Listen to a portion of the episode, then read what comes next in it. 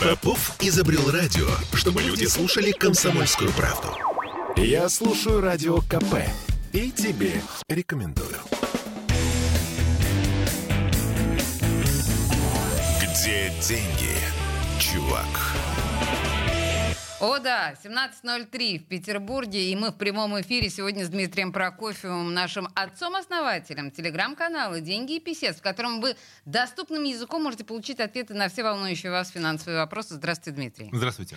Слушайте, ну совершенно очевидно, что первая тема, о которой мы с вами будем говорить со страшной силой подробно и глубоко, это, конечно, бюджет, который в третьем чтении приняли депутаты законодательного собрания. Мы вчера очень много времени с Димой э, Делинским посвятили этому в нашем эфире, но сегодня сегодня мы будем пытать профессионала.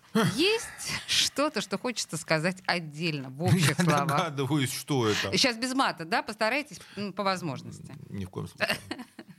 Да, так ну э, давайте. Вот э, Дима Делинский озаглавил наш сегодняшний с вами да, разговор «Снежного человека мы увидим быстрее, чем кольцевую линию метро». Да. Мы понимаем, что с одной стороны, вроде бы бюджет, который там, да, предполагает вот тот триллион, о котором тогда много говорили большевики, с одной стороны. С другой стороны, мы понимаем, что на метро у нас денег гораздо меньше. С третьей стороны, мы понимаем, что на социалку у нас деньги по каждой статье хотя бы на процент убраны там, да, какие-то. Как вот как вы охарактеризуете в общих словах э, нынешний бюджет, э, вот да, самый свежий, и на что нам обратить внимание?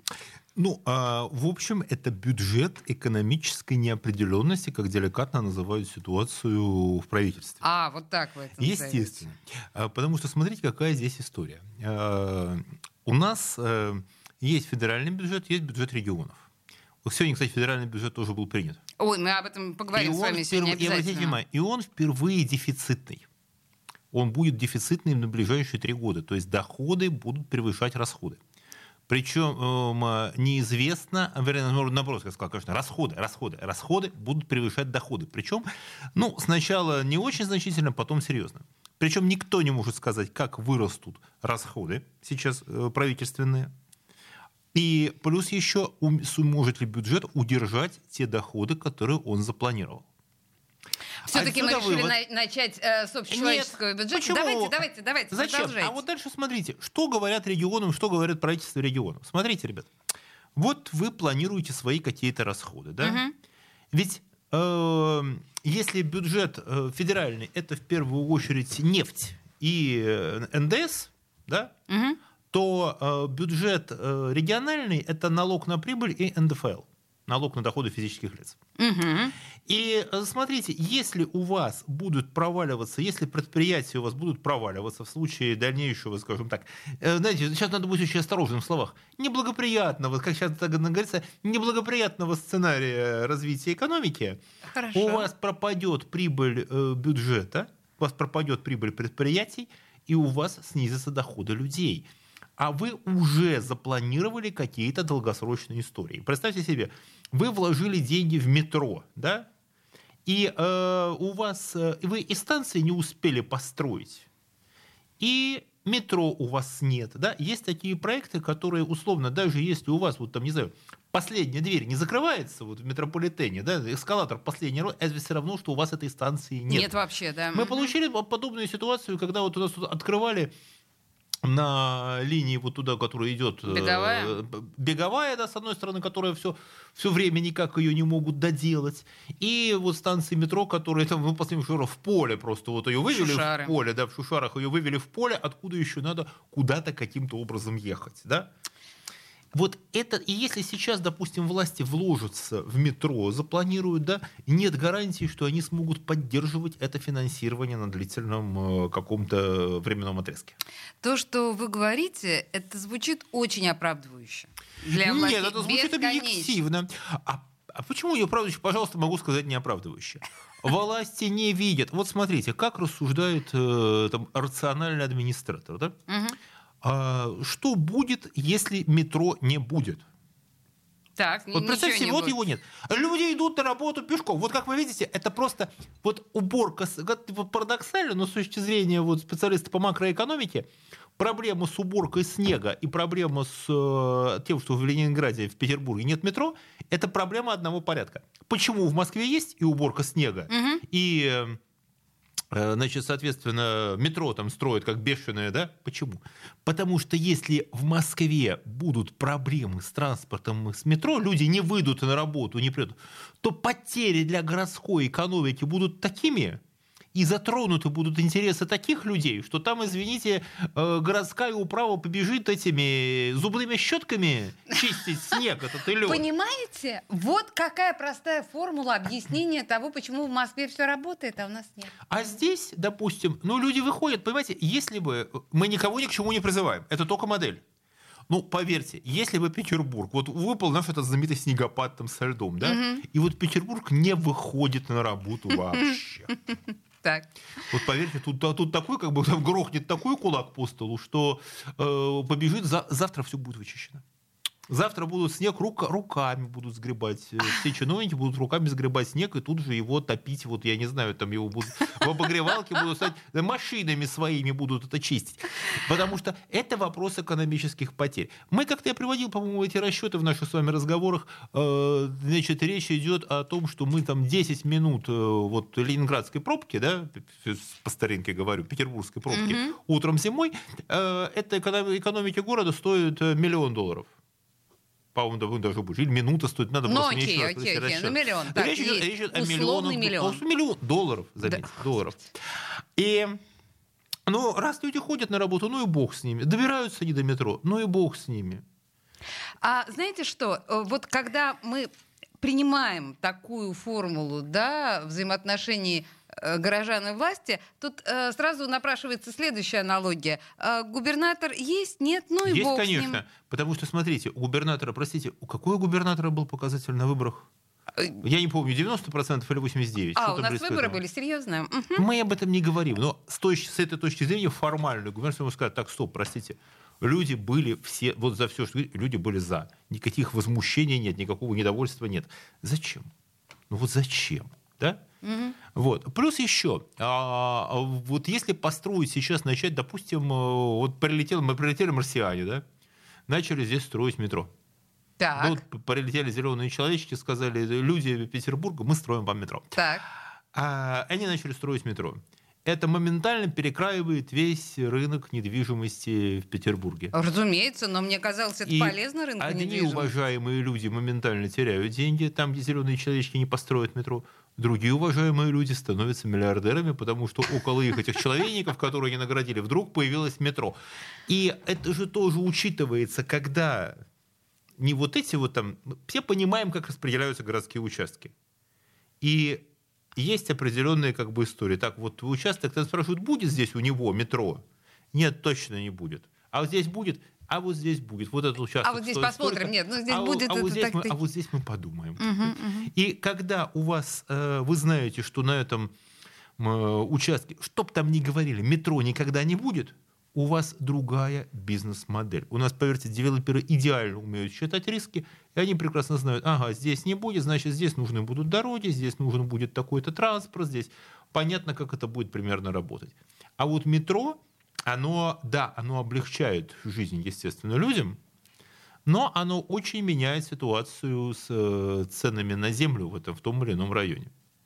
Начни строить метро, а потом метро уже нельзя строить по одной станции, его нельзя подтягивать вот к этому комплексу, к тому, знаете, как вот по... Да, то есть можно только вытягивать линию как минимум с трех станций. В противном да. случае это не, а, не... Хотя, вот если честно скажу, будь моя воля, да, называется. Как, так. это, как раньше была такая, если бы начальник был я, да, была такая рубрика в советских газетах, директор был я. А, уже с метро все понятно. Не будет в Петербурге метро не надо себя обманывать. Ой, а э, вот, кажется, э... Дмитрий тоже в моем клубе. В клубе не людей, будет. которые не верят в метро в Петербурге. Нет, не верю в метро в Петербурге, к сожалению. А, его можно построить, но я не верю. А вот угу. то, что нужно, нужно было бы взяться, то, что мог бы решить, отчасти компенсировать, это э, трамвай. Вернуть в Ленинград трамвай, потому что не просто так Ленинград был самым трамвайным городом мира. Реально была лучшая в мире трамвайная сеть – которая обеспечивала транспортную связность не хуже, чем метро, когда на трамвае можно было проехать из одного, с одного конца города в другой за приемлемое время. Значит так, вот я не собиралась говорить ни про какие трамваи, конечно, с э, господином Прокофьевым, но здесь я не могу э, себе отказать, и мы сейчас с вами продолжим обязательно тему трамвая и как спасительного транспорта в Петербурге. Но я хочу напомнить вам, что, во-первых, вы смотрите нашу трансляцию ВКонтакте, вы ее не, смо- не просто смотрите. Спасибо, что вы лайкаете. Я вижу, продолжайте, пожалуйста, это делать, это для нас важно. Но, пожалуйста, задавайте ваши вопросы здесь же в трансляции. Э, Дмитрий на них обязательно ответит. Я обязательно прочитаю. И э, у нас еще появилось новшество такое достаточно своеобразное. У нас идет трансляция нашего эфира в телеграм-канале «Комсомольская правда. Петербург». Подключайтесь, попробуйте, по крайней мере. Я не очень понимаю, что вы можете здесь делать. Ну, Слушать. просто слушать, да. Только слушать. Слушать с телефона, например, отлично совершенно слышно, да. А здесь, к сожалению, в Телеграме пока вы не можете никакие а, оставлять сообщения, но со временем, когда мы научимся этим пользоваться, господин Прокофьев в своем Телеграм-канале «Деньги и писец» обязательно сделает перепост нашей трансляции, Да, не правда ли, да? Анонсы я всегда делаю. Да-да-да, перепост здесь, и там вы сможете задавать свои вопросы тоже. Ну, как бы у нас будет такой кроус-промоушен. Что касается трамвая, в моем представлении, ну вот когда я еду по дорогам э, Петербурга, вижу м, одинокий, пустой, дребезжащий трамвай и сотни водителей, которые злыми глазами провожают этот трамвай, который перекрывает им движение, там нет пассажиров, а продвигаться совершенно невозможно, я понимаю скорее водителей, а не пассажиров трамвая. А рациональности трамвая в нынешнем современном Петербурге, ну и о многом другом, конечно, мы поговорим с Дмитрием Прокофьевым, отцом-основателем а, телеграм-канала «Деньги и писец» через две минуты после рекламы. Где деньги, чувак?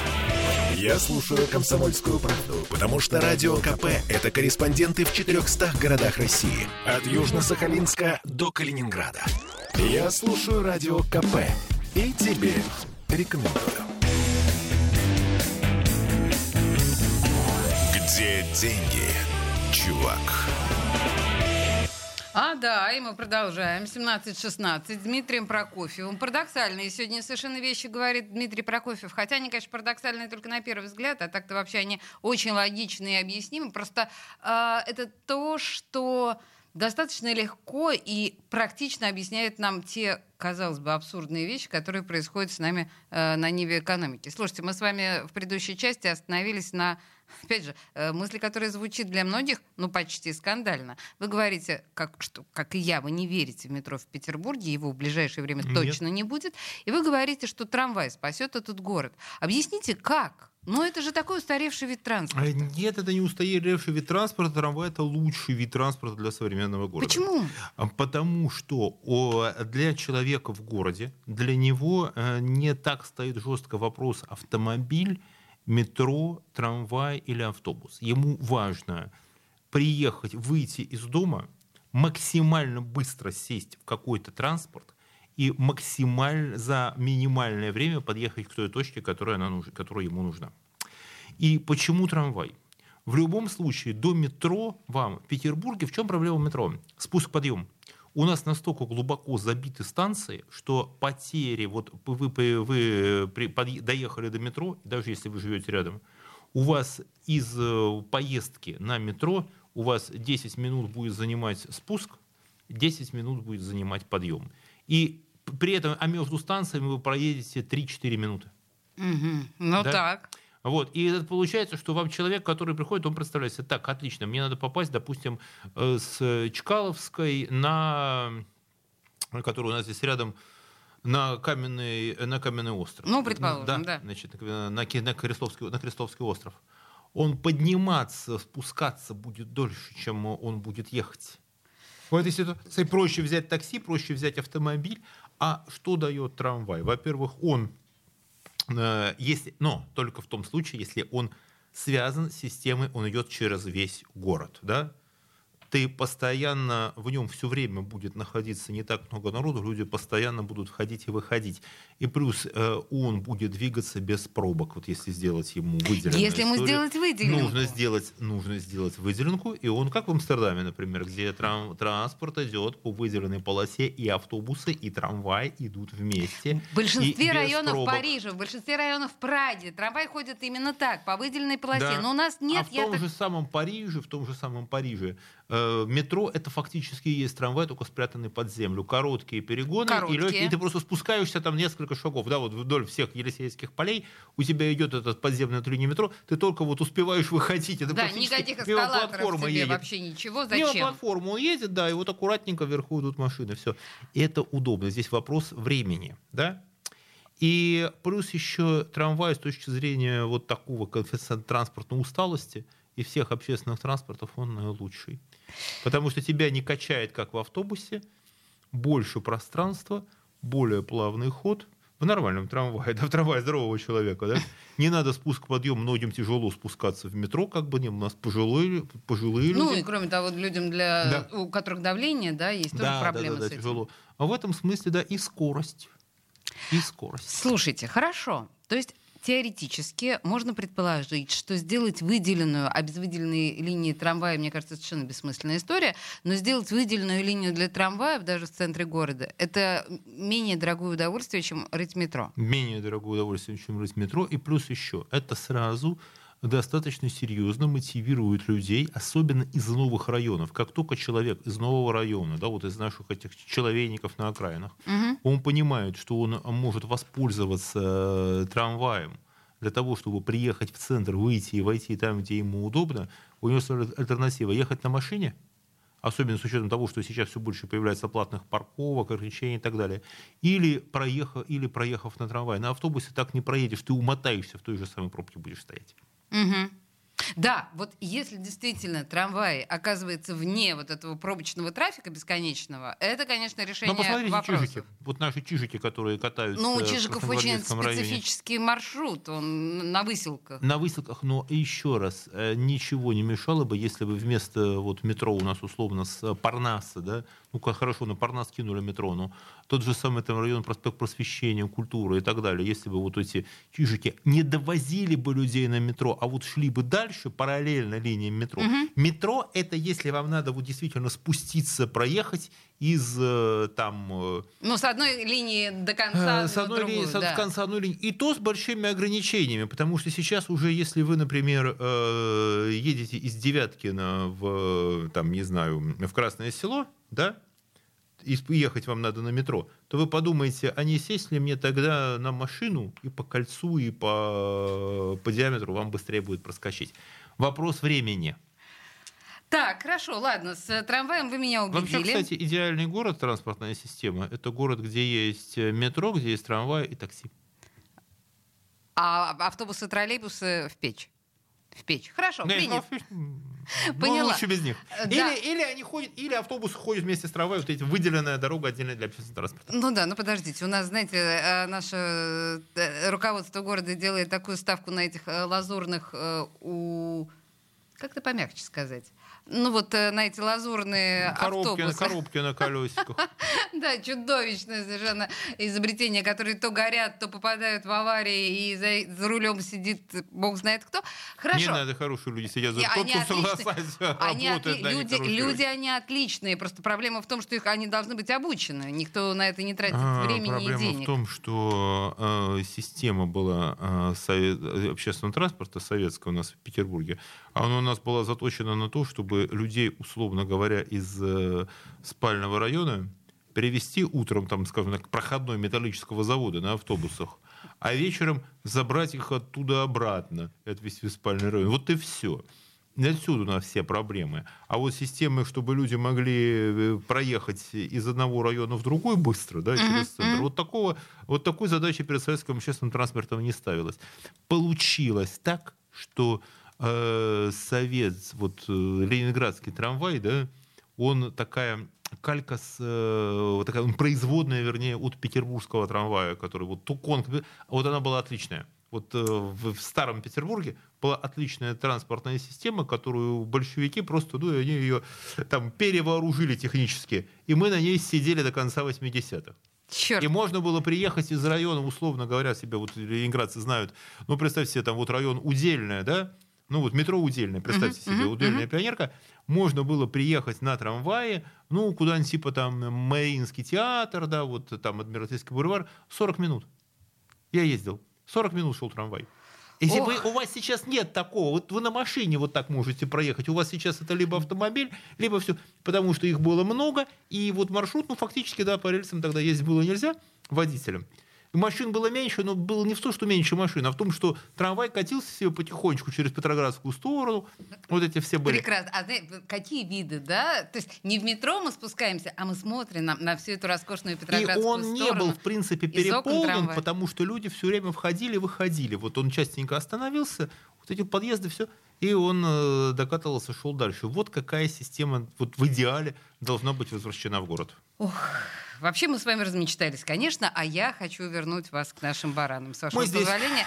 Да, мы здесь, и я про снова про городской бюджет, про наших депутатов, про законодательное собрание. Э, Знаете что? Я никак не могу понять, э, я возвращаюсь к тому триллиону, да, о котором нам изначально говорили. М, Ну, хорошо, про социальные статьи мы, наверное, с вами э, поговорим отдельно. А скажите мне, пожалуйста, что такое резервный фонд губернатора, который в этом году увеличен ну, так, на секундочку, в два раза. Там было 25 миллиардов э, в прошлом году, в этом году 50. И я не понимаю, что это Ну, такое, и никто не миллион- понимает. 800 миллионов долларов.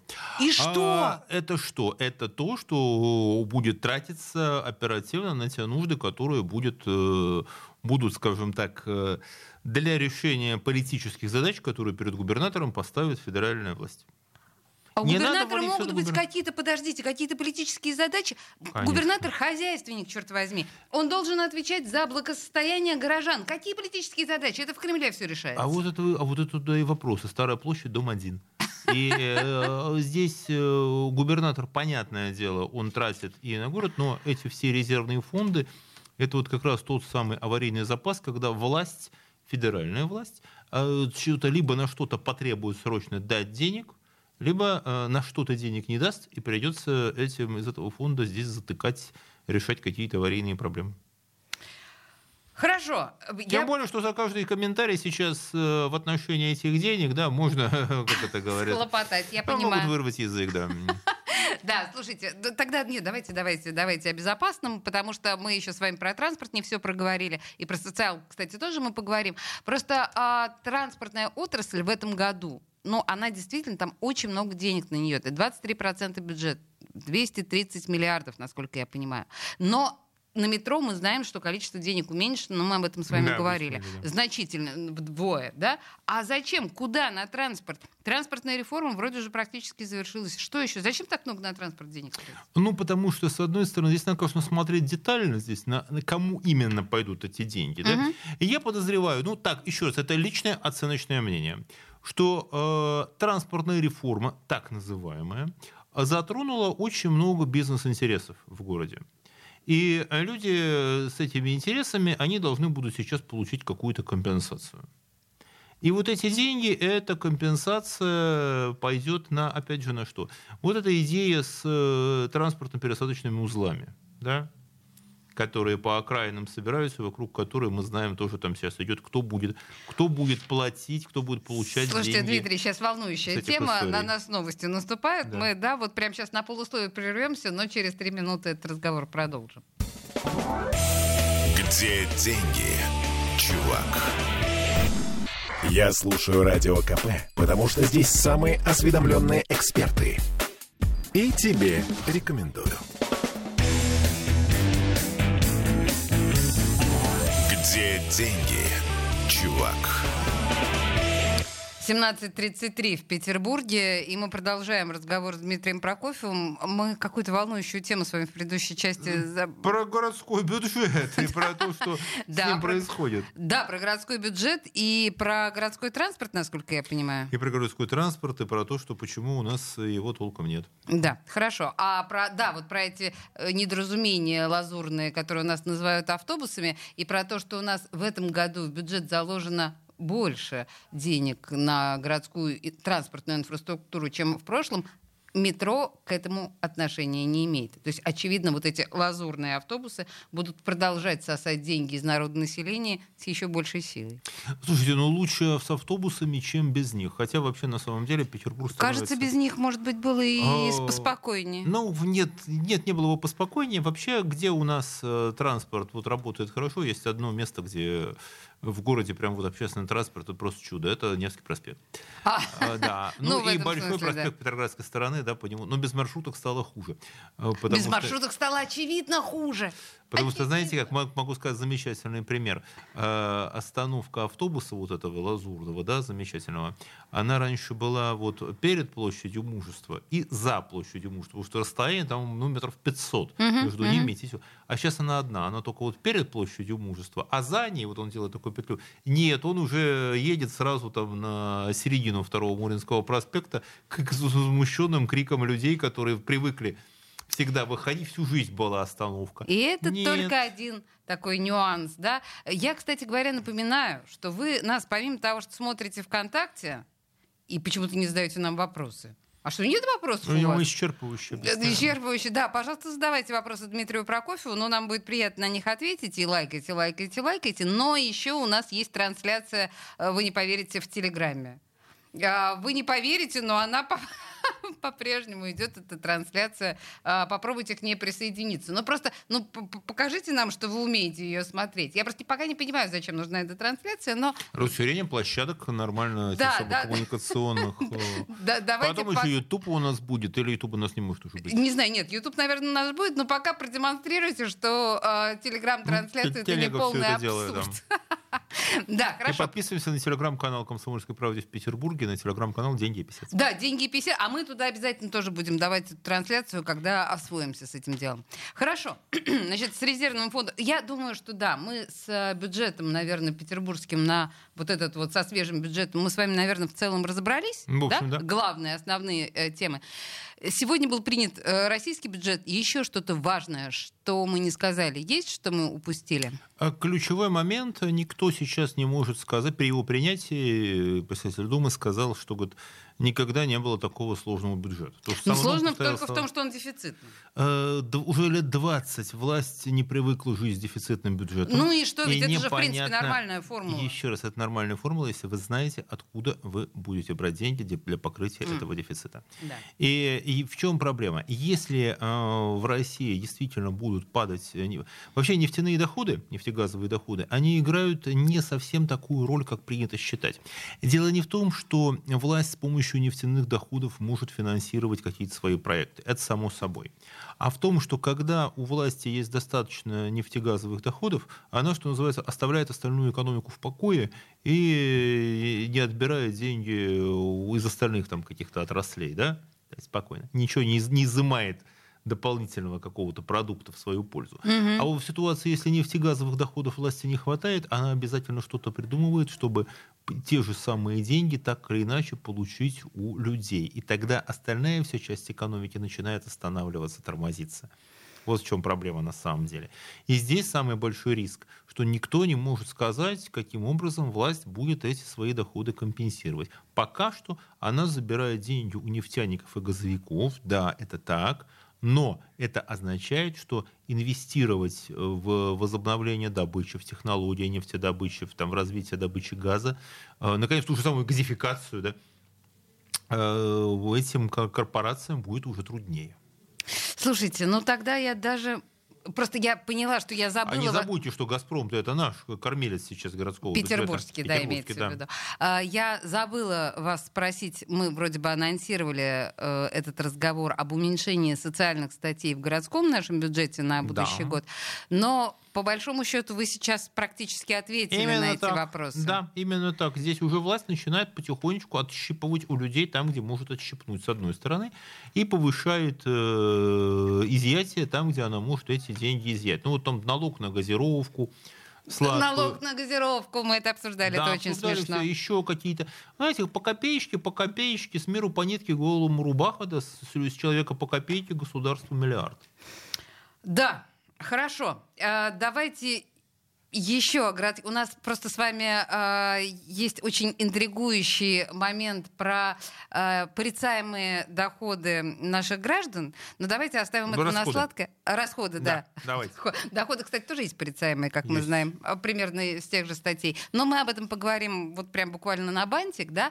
Э, Тут, знаете, появилась э, информация, мы с вами тоже говорили об этой формуле, что жители Петербурга к концу года стали чаще искать новую работу и подработку.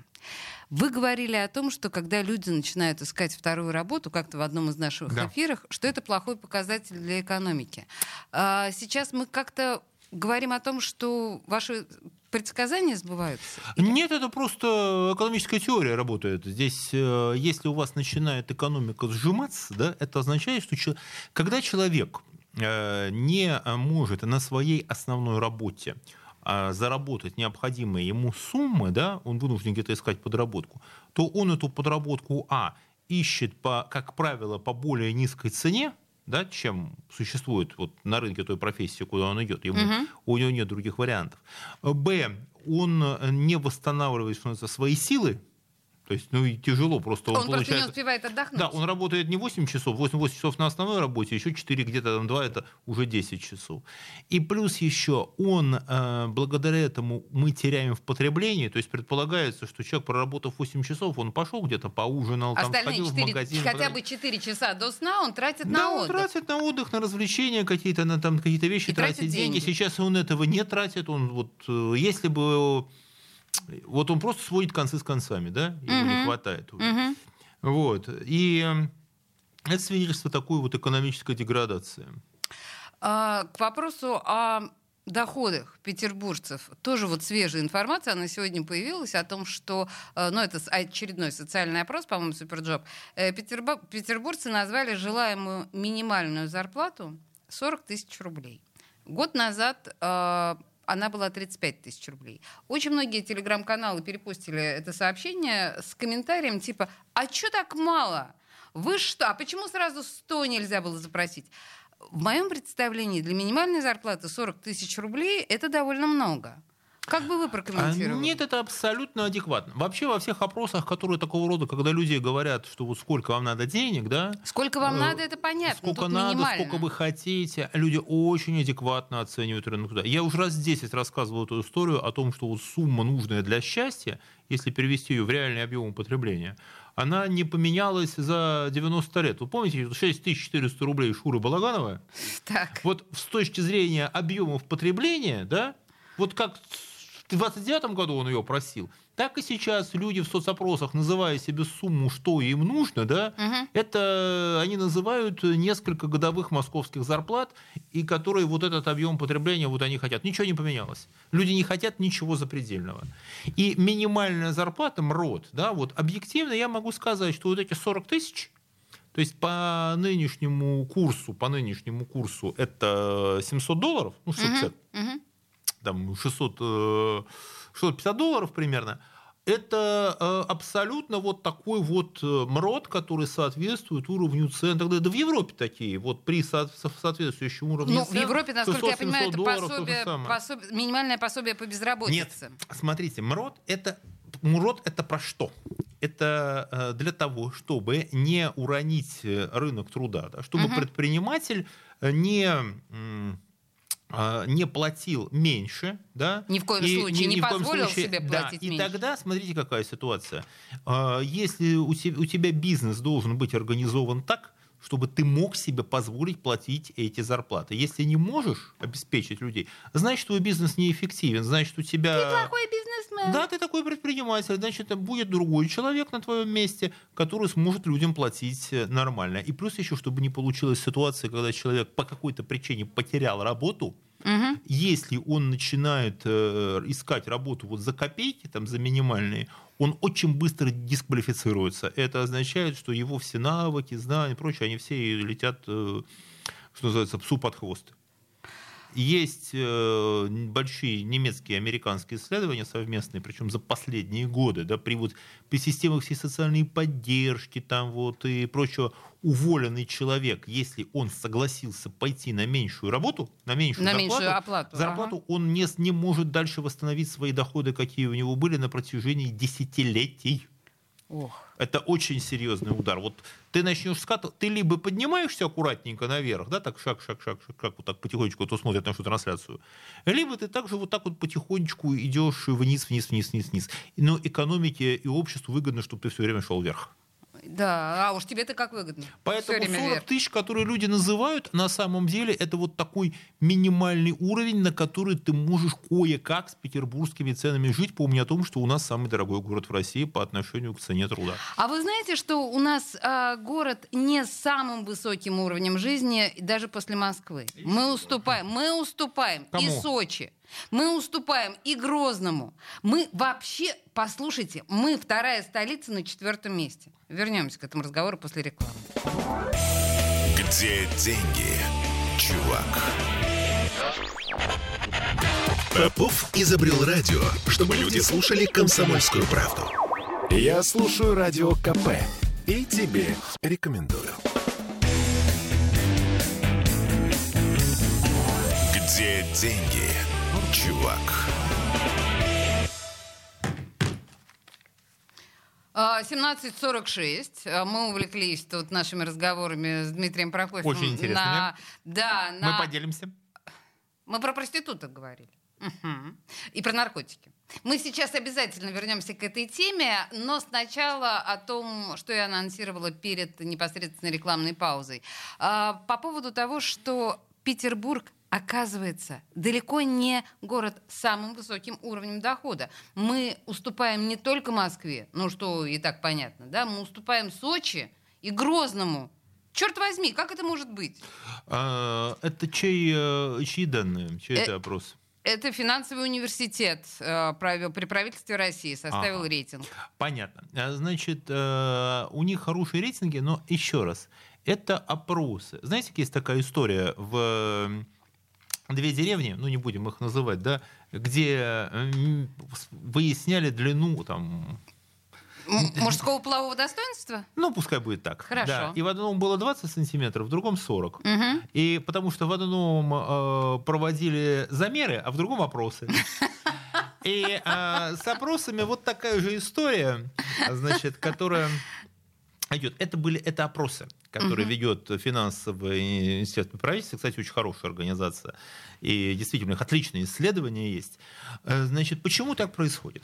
Потому что, э, когда люди говорят, как они ощущают вот уровень жизни, понятно, что Сочи, который сейчас на самом деле у нас вторая столица, реально, да, вовсе не Петербург. Ну, дайте смотреть правде в лицо-то. Ну, не Ведь хочу я там- смотреть такой правде в лицо. Именно там сконцентрировано сейчас огромное количество вот и высших чиновников, и центр принятия решений, и там просто больше, ну знаете, как было раньше в Орде, да, где ханская ставка, там и столица, ну понятно. Ну ладно, Вот. хорошо. Э, В Петербурге, ну какие, хорошо, какие политические решения серьезные принимаются сейчас в Петербурге? Ну, так. А вот в Сочи принимаются.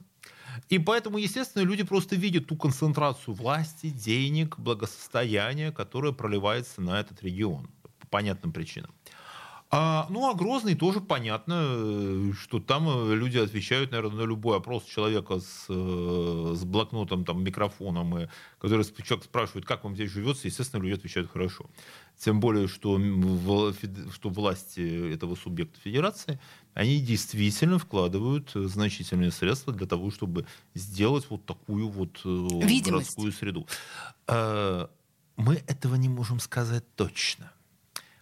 То, как мы знаем, что они добились того, что люди на опросах отвечают «да, все хорошо». Кто ездил, говорят, что там производит очень большое впечатление. С другой стороны, правда, э, кто туда ездит, потому что э, русских жителей не осталось. Вообще очень, есть очень интересное исследование э, Института социологии РАН, вот буквально вышедшее не так давно, о том, что в последние вот где-то 20, особенно 10 последние лет, огромный исход русскоязычного населения из городов Северного Кавказа.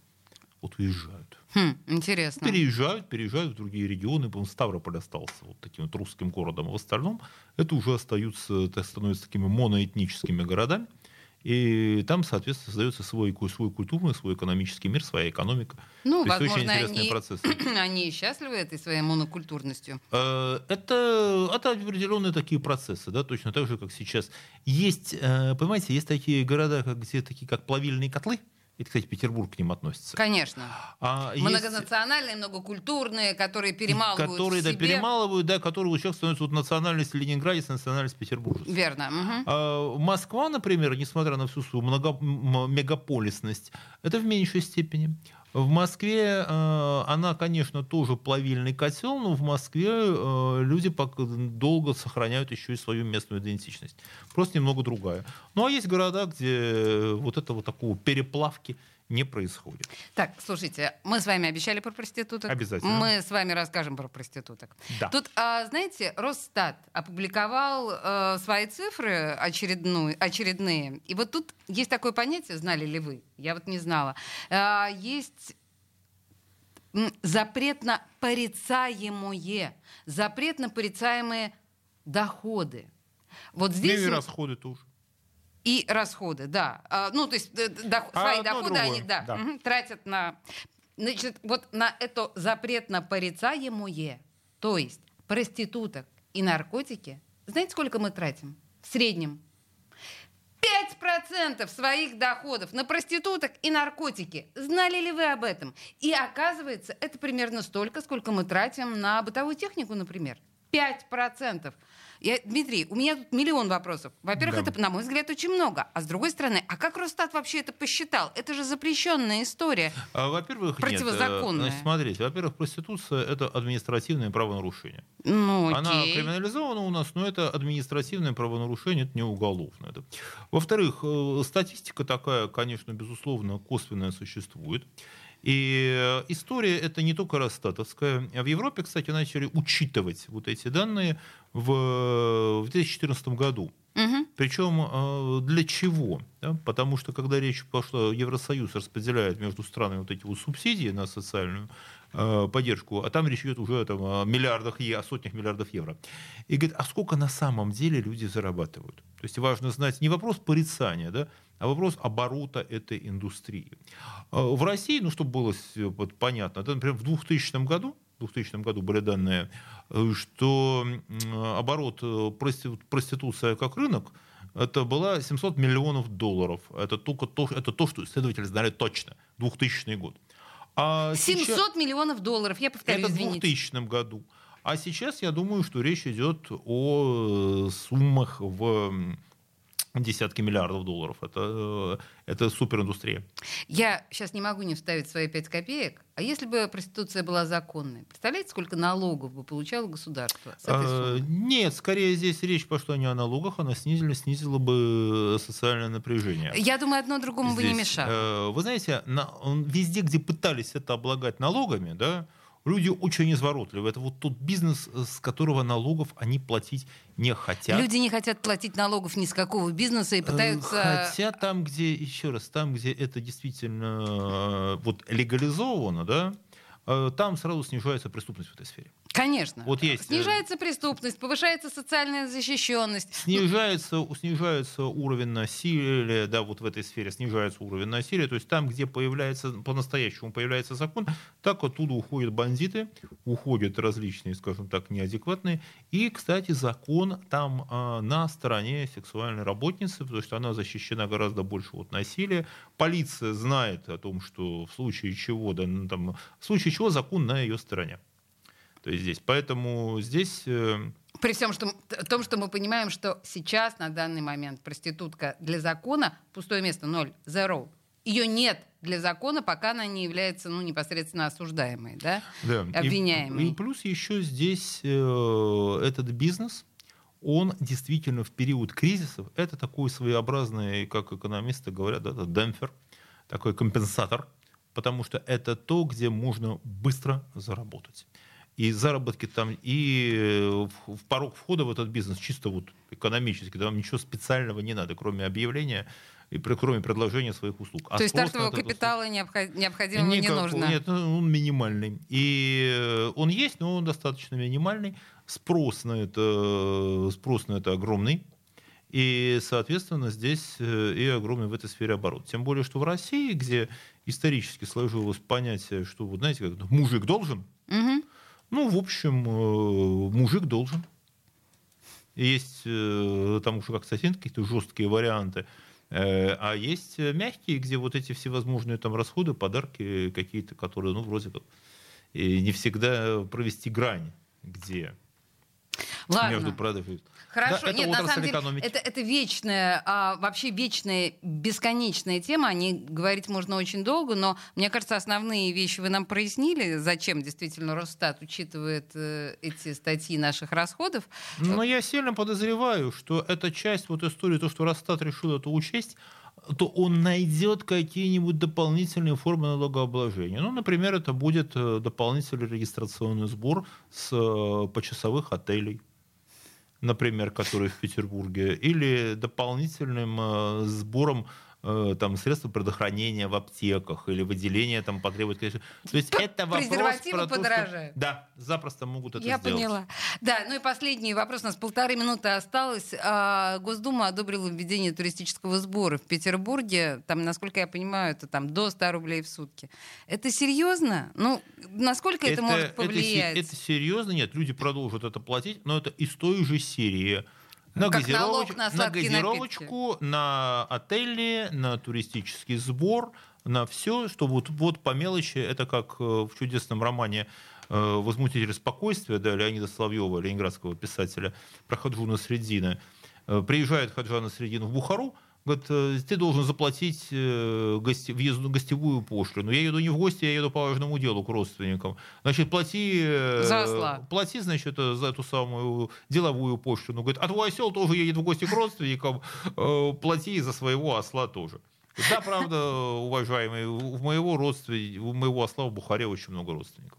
Вот-вот-вот, понимаете? А на самом деле вот этот, ну, с другой стороны, чем бы дитя не тешилось. В конце концов, действительно, 100 рублей э, в день сбор э, с достопримечательностей Петербурга, может быть, действительно, он от наших э, туристов и не убудет. 100 миллионов человек, 100 рублей, 10 миллиардов. Экономист в студии, понимаете, посчитал очень быстро. Ладно, хорошо, на самом деле, мне кажется, на самые волнующие актуальные вопросы прямо сейчас мы ответили. Я напоминаю, что вы смотрели нас ВКонтакте. Теперь у нас мы будем развлекаться в Телеграме с тем же самым. Пока мы не с очень большим успехом это делаем, но мы будем продолжать. Мы И стараемся. сегодня, мы сегодня программу «Накипело» тоже будем транслировать в Телеграм. Дмитрий, спасибо большое за этот разговор. Спасибо. Где деньги, чувак? Я слушаю «Комсомольскую правду», потому что «Радио КП» — это корреспонденты в 400 городах России. От Южно-Сахалинска до Калининграда. Я слушаю «Радио КП» и тебе рекомендую.